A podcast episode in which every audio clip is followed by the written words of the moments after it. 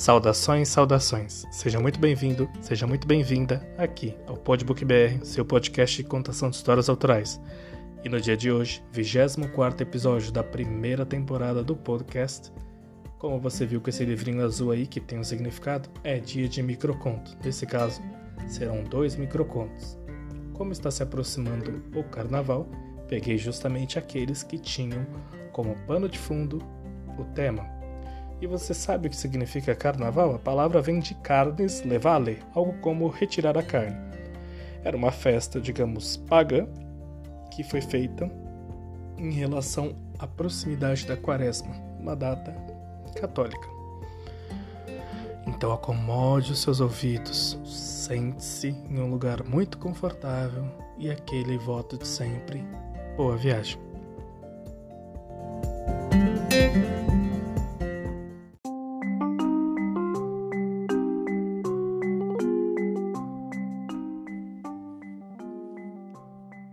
Ao som da marchinha. Alô, Mantiqueira! Solta o som da avenida! Gritou a voz rouca e imatura. As três bailarinas entraram em um zigue-zague que em muito lembrava alguém que exagerou no vinho. Os bambolês girando em diversas direções, logo à frente da, abre aspas, bateria, fecha aspas. O treinamento foi breve e improvisado. Uma tinha todos os braços envoltos em argolas verdes. A outra tinha argolas transparentes e a que no meio tinha enormes fitas pendendo dos braços finos. O rebolar era confuso e hesitante. Os olhares ao redor se voltaram para a bateria. Havia cochichos, julgando o desempenho. A caixa estava já bem ranhosa. O repique outrora bem podia ter sido uma panela de pressão. O surdo foi puxado por aquele que sacudia os potes de arroz. o júri não engolia o truque. Cadê o mestre-sala? Cadê a porta-bandeira? gritou, interrompendo o ritual. Algum ia se manifestar, mas então as duas crianças passaram trazendo um pano de prato no meio das bailarinas vestidas de pet. A voz da Dona Teresa retumbou atrás, como se fosse parte da alegoria. Ah, moleque! Então a passeada dispersou, sem nem esperar a aprovação.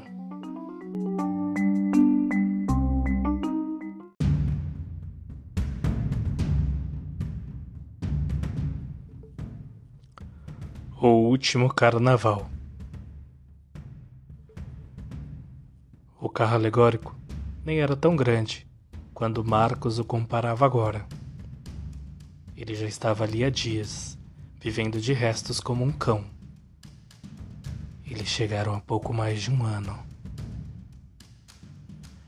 Aquilo que no início fora um plantão para anunciar a chegada de meteoros captados pela NASA e que chegariam dali poucos minutos, fora algo bem maior e a maior parte das pessoas ainda estava nas ruas. Era pleno carnaval. O anúncio era claro.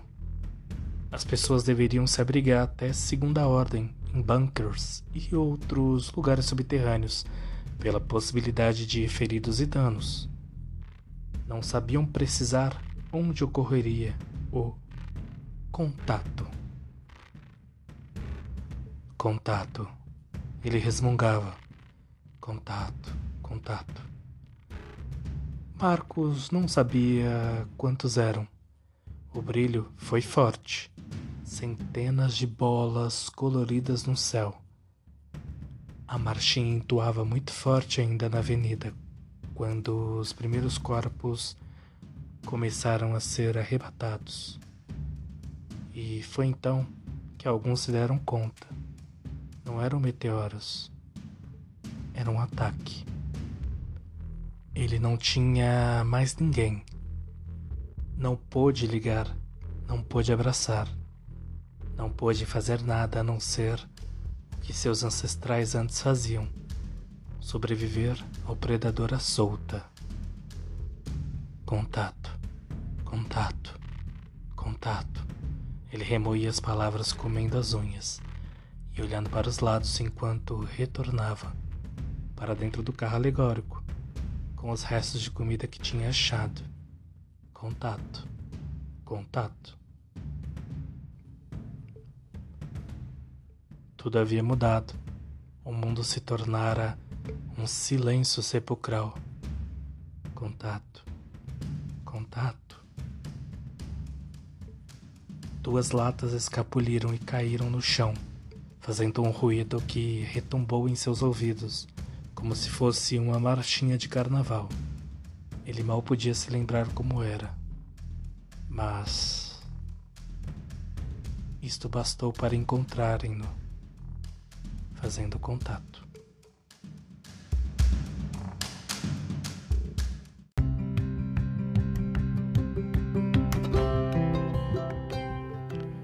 E terminamos por hoje, mais uma vez.